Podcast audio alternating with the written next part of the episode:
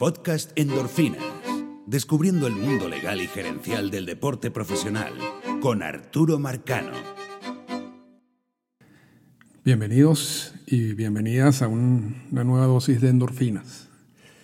Hoy nos vamos a salir un poquito del guion normal que tenemos eh, en, esta, en este podcast para entrar en el, en el mundo de la memorabilia. Ya habíamos hablado en, un capítulo anterior sobre el tema, pero hoy quisiera compartir lo que llamo tres secretos para mejorar o para empezar a tener una, colección de memorabilia. ¿no? Y memorabilia abarca no solamente las tarjetas o baseball cards o barajitas, en distintos países tienen distintos nombres, pero también cosas relacionadas, o sea, que te, que te recuerdan algo importante del juego o o de alguna persona que jugó y que tú sientes alguna admiración o, o le has dado seguimiento a su carrera. ¿no? O sea, la memorabilia puede ser desde la entrada, desde una entrada a un juego, eh, una foto, eh, una revista, o sea, hay muchas cosas que realmente uno puede incluir y que algunas tienen valor sentimental y otras sí tienen un valor económico. Pero la idea del, del podcast es compartir y, bueno, quienes han visto, por ejemplo, quienes me siguen en la cuenta Twitter y, ven la cuenta que, que, creé para endorfinas en Instagram, se dan cuenta de, una gran cantidad de memorabilia que tengo. Y muchos pensarán, bueno, que, que, hemos gastado, porque es una colección que hago con, con mi esposa, que hemos gastado mucho, mucho dinero en, en eso y realmente no necesariamente es así no necesariamente es así. Entonces, ahí, y después de tantos años en, esa, en ese mundo, me gustaría compartir tres secretos eh, con ustedes. Eh, si, están espera, si están pensando en, comenzar una colección o si simplemente quieren dar un paso adicional y mejorar la que ya tienen. Y esto no tiene nada que ver con cómo mantenerla la colección y todo eso, yo creo que eso ya lo hablamos en, un, episodio anterior. Estos son secretos de adquisición, ¿no? de cómo adquirir buena memorabilia sin necesariamente eh, gastar miles de dólares. ¿no? Así que vamos con el primer secreto.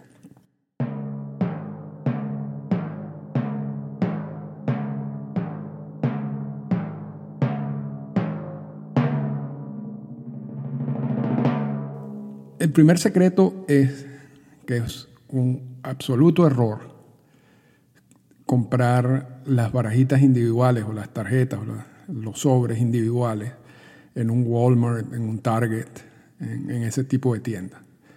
Porque es muy poco probable, o sea, las colecciones hoy en día, sobre todo hoy en día, y, peor era antes, peor era en, en los 90, donde hubo una masificación de, barajitas y que realmente le quitó el valor total a toda esa serie.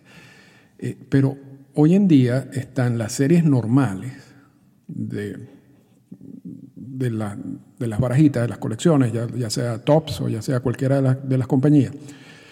Eh, Bowman.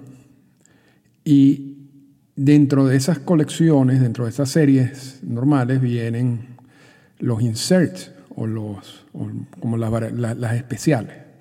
Y esas especiales pueden ser, eh, pueden traer una varajita firmada o una que trae un pedazo de uniforme de algún jugador o, distintas cosas que, agregan, que le agregan valor a, a esas barajitas y normalmente son numeradas.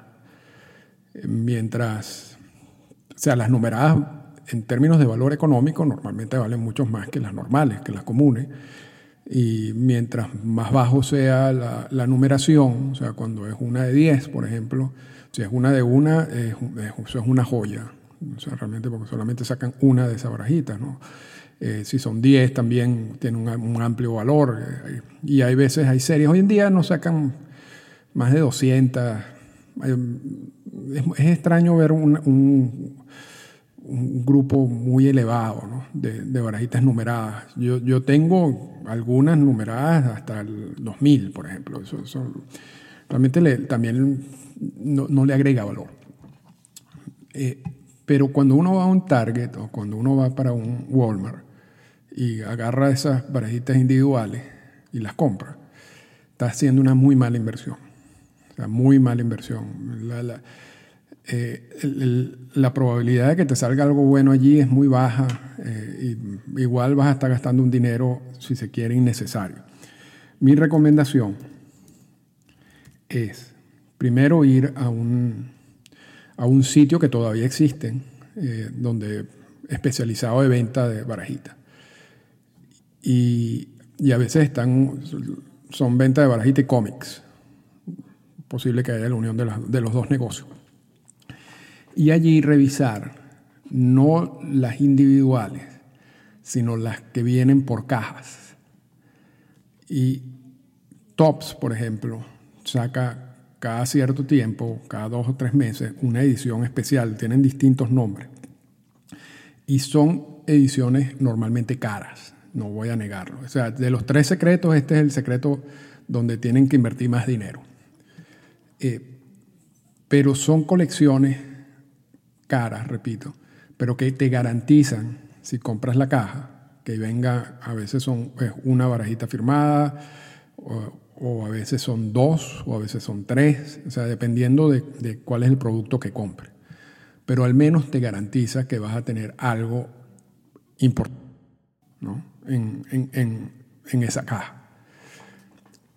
Y al mismo tiempo, cuando uno saca la cuenta de, de, las barajitas que trae una caja, dependiendo de la caja, porque a veces hay cajas que te trae, yo me acuerdo de una caja que compré, y repito, en este, en este caso sí, eh, o sea, Top saca unas, un, o sea, unos productos increíbles, pero también extremadamente costosos. Hay, hay, hay, cajas de esas que te pueden valer 600 dólares y te traen cinco barajitas, cinco tarjetas, pero tres firmadas o, o dos firmadas y eh, eso es todo lo que trae.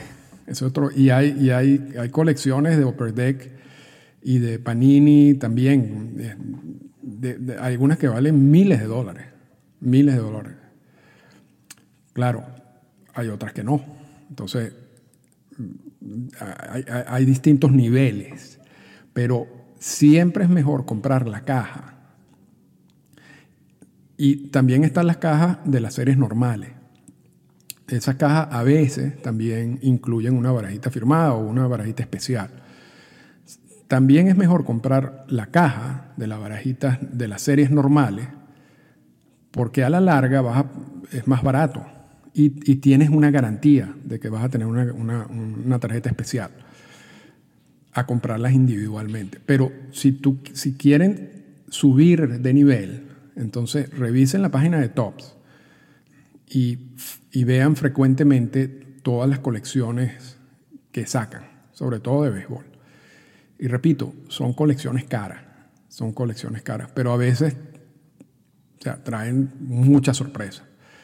Y, y, a veces vale la pena, si está uno ya metido en el mundo del, del, de las colecciones, vale la pena hacer ese tipo de inversión. O sea, es preferible guardar el dinero eh, que hubieras gastado en Walmart o un Target en esas barajitas por 3, 4 meses y comprar una de esas cajas. O sea, 100 mil veces mejor. Y siempre trate de identificar en la zona, y eso por supuesto, esto es más que todo la gente que vive en los Estados Unidos y, y en Canadá, pero más que todo en Estados Unidos. Traten de identificar esas tiendas de barajitas que todavía existen, porque allí pueden conseguir el producto este que estoy mencionando, que es un producto premium. Pero si no lo consiguen, porque no viven cerca de una tienda de esa, vayan a, al, a Tops. Y allí también, repito, cada cierto tiempo sacan unas ediciones especiales, pero tienen que apurarse porque normalmente se agotan, aun cuando sean caras, se agotan rápidamente. Así que, primer secreto, olvídense de las individuales, olvídense de comprar barajitas en Target o en Walmart y dedíquense a guardar ese dinero y a comprar las cajas y mientras más, las cajas mientras más premium sean, mejor material va a traer. Así que Eso en primer lugar.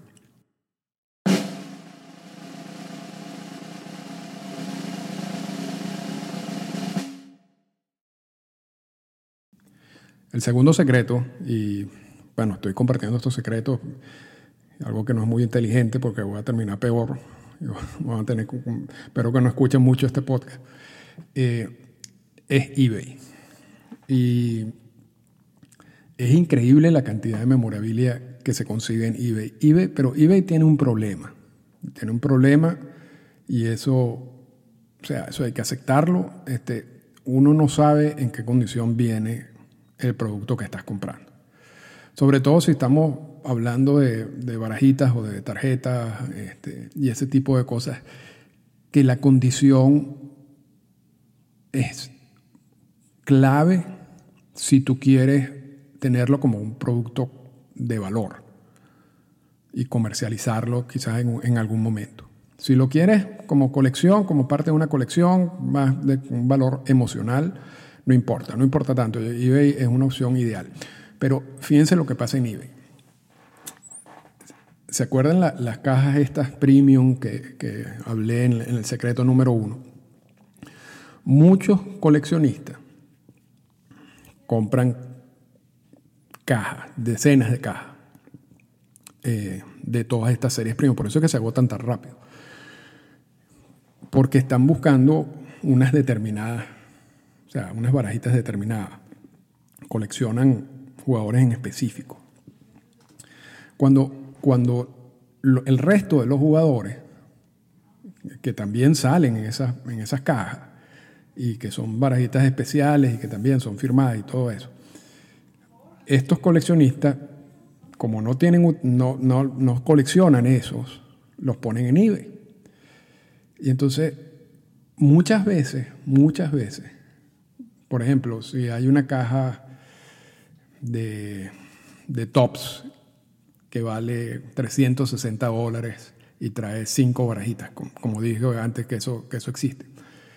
Y de esas cinco barajitas, tres son firmadas. De repente hay una firmada por Miguel Cabrera, o por Roberto Zuna, o por Robinson Cano, eh, que, o por Carlos Correa, que, que los jugadores o ya sea el Puig, estoy pensando en nacionalidades para, no ofender a nadie, que los coleccionistas o muchos de estos coleccionistas estadounidenses no, no, coleccionan.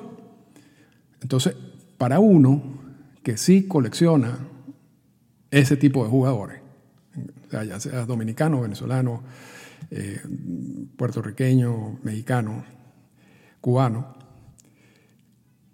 es hasta más fácil ir a eBay, buscar con el nombre de la, de la caja o de la colección específica de tops y ver allí las varetas que uno buscaría. Y entonces, en vez de comprar la caja, que te puede costar 360 dólares, de repente puedes conseguir la de Miguel Cabrera, que es la especial de esa caja, firmada y numerada de 10, en, vamos a poner, 80 dólares.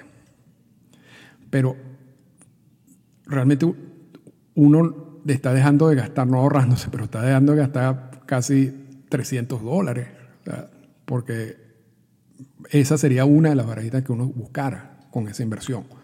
Y la puedes comprar en eBay por un precio mucho más barato. Entonces, si... y es hasta más inteligente realmente. O sea, realmente está altamente inteligente. Lo que pasa es que, claro, comprar la caja implica de que de repente te sale una de Sandy Kufas como me salió a mí, firmada, ¿no? O una numerada, una de uno, o algo muy especial, ¿no? Y entonces esa, esa barajita después te ayuda a conseguir, si no coleccionas ese determinado jugador, la puedes vender y, puedes comprar muchas otras que sí te interesen. O sea, ahí, es más caro, pero puede haber un mayor beneficio si uno tiene suerte. Cuando uno va a eBay, ya uno tiene el objetivo claro. Yo colecciono tanto. Y esto, esto creo que también lo hablamos en el, en el, en el primer podcast que hicimos de memorabilia. Uno siempre tiene que tener como un, un, objetivo específico de colección. No puedes coleccionar todo, porque eso es imposible, a menos que seas Bill Gates. Eh, entonces, si, si tú tienes ese objetivo claro y te vas para eBay y buscas en estas colecciones caras que saca Tops, y allí consigue una maravilla, unas maravillas, uh, barajitas increíbles, a veces son caras, a veces son caras, pero son mucho más baratos de lo que te costaría la caja. Entonces, esa es una opción. Repito, tiene el riesgo de la condición de la barajita. Entonces, si lo vas a hacer como, como una inversión de valor, o sea, para comercializarla, hay que tener cuidado, hay que tener cuidado. Y también depende del precio. Yo he conseguido, yo tengo una que, la, que está en Instagram, eh, una donde está Altuve, creo que es Félix Hernández y Miguel Cabrera, con el uniforme de Venezuela del World Baseball Classic y, y la paradita trae tres, o sea, un circulito donde hay tres pedazos de uniforme de cada uno de ellos y esa está numerada 10. O sea, son solamente hicieron 10 de eso. Y mm, realmente no pagué mucho. O sea, para lo que para el valor que yo le puedo dar a esa barajita, 30 dólares, 40 dólares. Eh, hay algunas que son extremadamente caras en eBay. Y no se dejen engañar porque a veces ponen una barajita en dos mil dólares, pero esos son como, como anzuelos que, que, se tiran ahí para ver si alguien la compra. Realmente, cuando uno hace una buena investigación, uno sabe cuánto es más o menos el, el precio de esas barajitas. Así que eBay es mi segundo secreto del día. Y vamos para el tercer secreto, quizás el más importante y en el que pueden ahorrarse más dinero.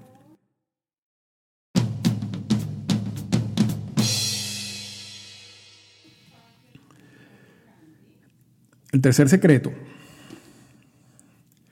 es algo que, que ha sido una vacación familiar de nosotros por varios años, aun cuando los últimos dos no hemos ido.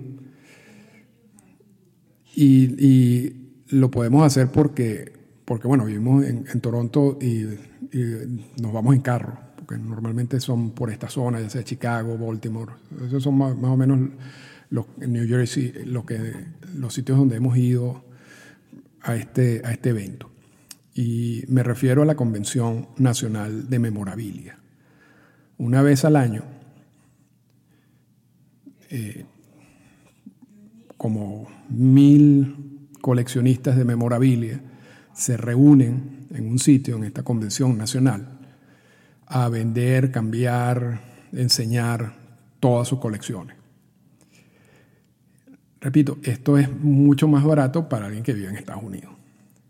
Pero de repente si no vive en Estados Unidos y tiene pensado ir a Estados Unidos, esto normalmente es, si no me equivoco, alrededor del mes de agosto.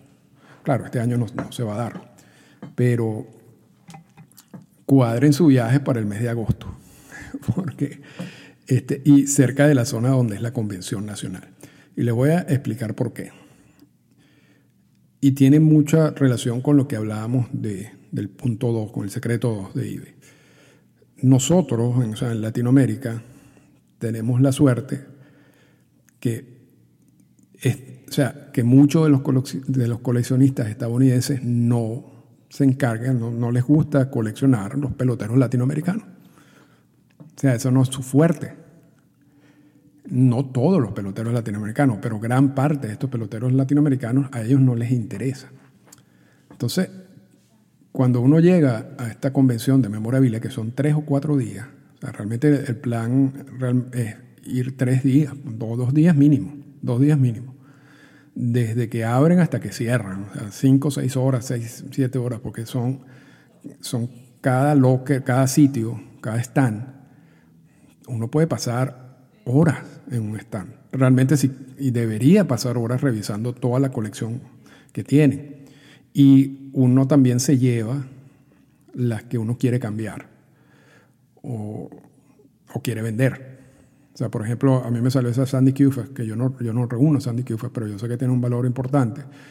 Yo la próxima colección de en la convención de, nacional de memorabilia me la voy a llevar para ver qué puedo obtener a cambio.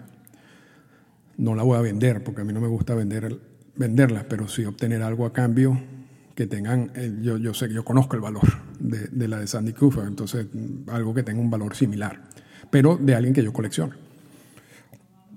Entonces cuando, cuando uno llega a la convención y llega a todos estos stands, uno tiene que pasar horas revisando allí.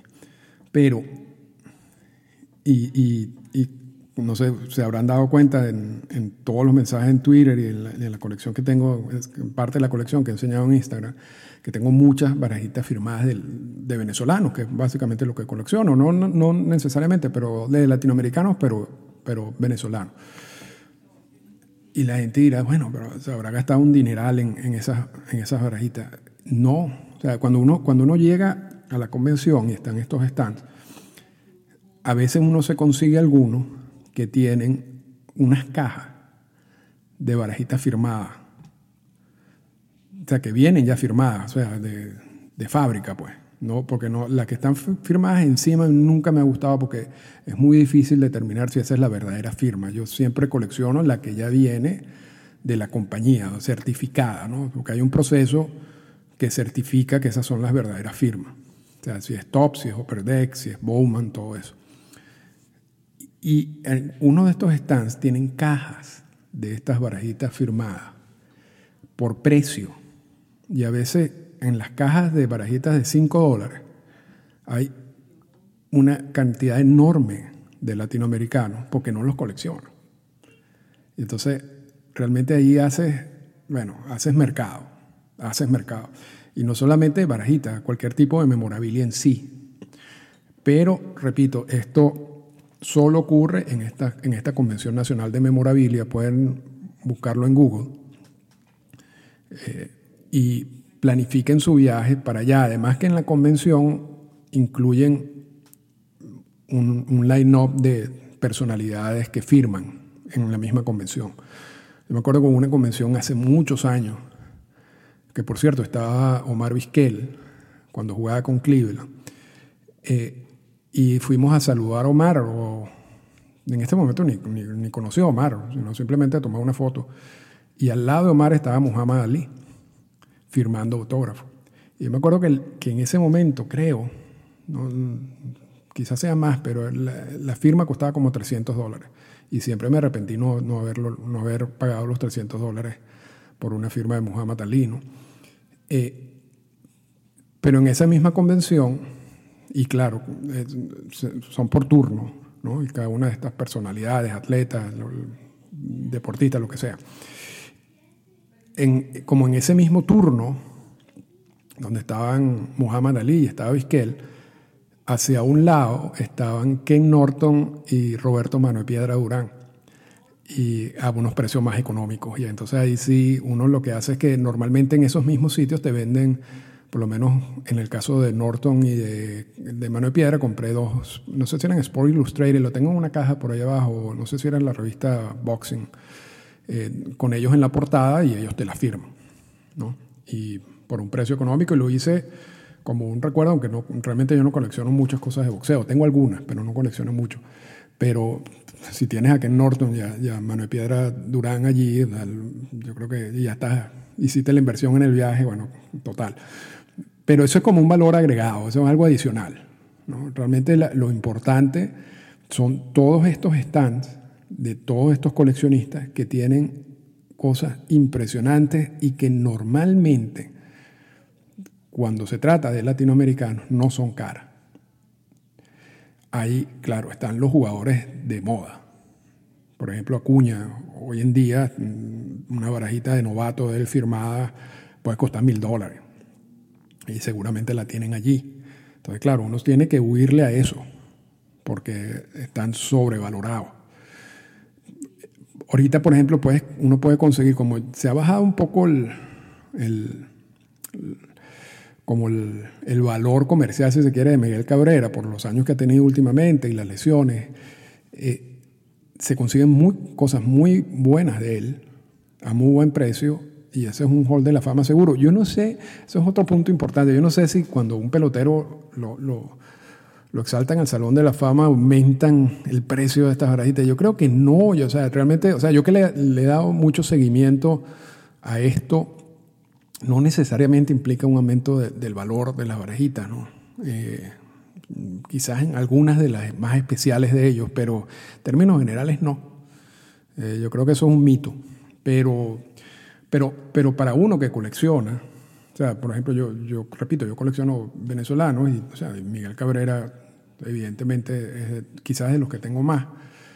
Eh, es buen momento para comprar Miguel Cabrera, es mal momento para comprar Acuña. Pero uno consigue mil cosas, mil cosas. Y, y eso también, por lo menos de Carrasquel, de Chico Carrasquel, he comprado fotos, he comprado revistas, de Aparicio tengo muchas cosas y he puesto algunos también en Instagram. Ya me dejé de eso y, estoy más enfocado quizás al, a pagar un poco más por cosas más extrañas. Eh, y, con mucha con muy baja numeración y eso, aun cuando también, honestamente, también no, he dejado de, de, invertir mucho dinero en eso porque en términos generales uno lo hace por, por una colección, o sea, una cuestión personal, no de negocio y es, y es caro. Y es costoso, es costoso hacerlo si lo quieres hacer bien, ¿no? si, quieres, si quieres comprar todas las la, que puedas, que es casi imposible. Pero, pero la opción de la Convención Nacional es muy buena si uno tiene un presupuesto y quieres o empezar tu colección de alguien. Yo me acuerdo que la primera, en esa, en esa, en esa convención de, donde vi a Ali, estábamos empezando nuestra colección de, de, Alfonso Carrasquel. Y entonces en todos los stands preguntamos cuáles son las barajitas que tienes de Carrasquel, qué tipo de cosas tienes de Carrasquel.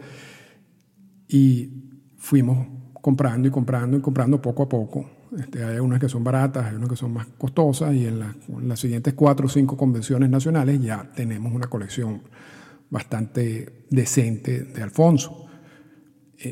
Igual pueden hacerlo con cualquier jugador y empiecen, empiecen así, ¿no? O empiecen, o sea, si van a hacer una inversión, o sea, en vez de, en vez de las cajas que hablé en el secreto 1, en vez de irse a eBay eh, y, gastar el dinero en eBay, si, si van a hacer una inversión, una primera inversión para empezar a crear una colección, vayan a una convención nacional de memorabilia. Ese sería el mejor primer paso que puedan dar. Y después, entonces, a través de las cajas y a través de eBay pueden ir completando eh, su colección. Si ya, tiene una si ya tienen una colección eh, importante, entonces yo creo que el, secreto 1 y el secreto 2 ya la a conocer de todas maneras, pero, pero yo creo que entraría mejor que el 3, aun cuando en estas convenciones también a veces uno consigue cosas extraordinarias y también extremadamente caras. Así que el secreto es que hagan Google, vayan y busquen Convención Nacional de Memorabilia, National Convention, y vean, este año por supuesto no, no se va a dar, pero cuando, cuando se dé el año que viene, vean dónde, está dónde será y cuadren su viaje. Y vayan con la disposición y con la paciencia de estar horas allí, horas y lo estoy hablando en serio, de que uno no puede perder la paciencia. A veces es demasiada gente y a veces uno se, se marea. Este, pero en, el momento en que tú sales de un stand y te vas para el otro y de repente dejaste de revisar dos o tres cajas, quizás en esas dos o tres cajas dejaste de, de ver cinco o diez barajitas de venezolanos eh, o de dominicanos o de mexicanos o de puertorriqueños o de cubanos eh, importante. Así que eso es parte del trabajo. Así, que con esto terminamos este, este podcast un poco extraño con, con estos tres secretos y espero que les haya gustado y nos escuchamos pronto. Esta fue una presentación del podcast Endorfinas. Para comunicarse con nosotros, escríbanos a las siguientes cuentas en Twitter. Arroba Arturo Marcano y arroba Endorfinas Radio.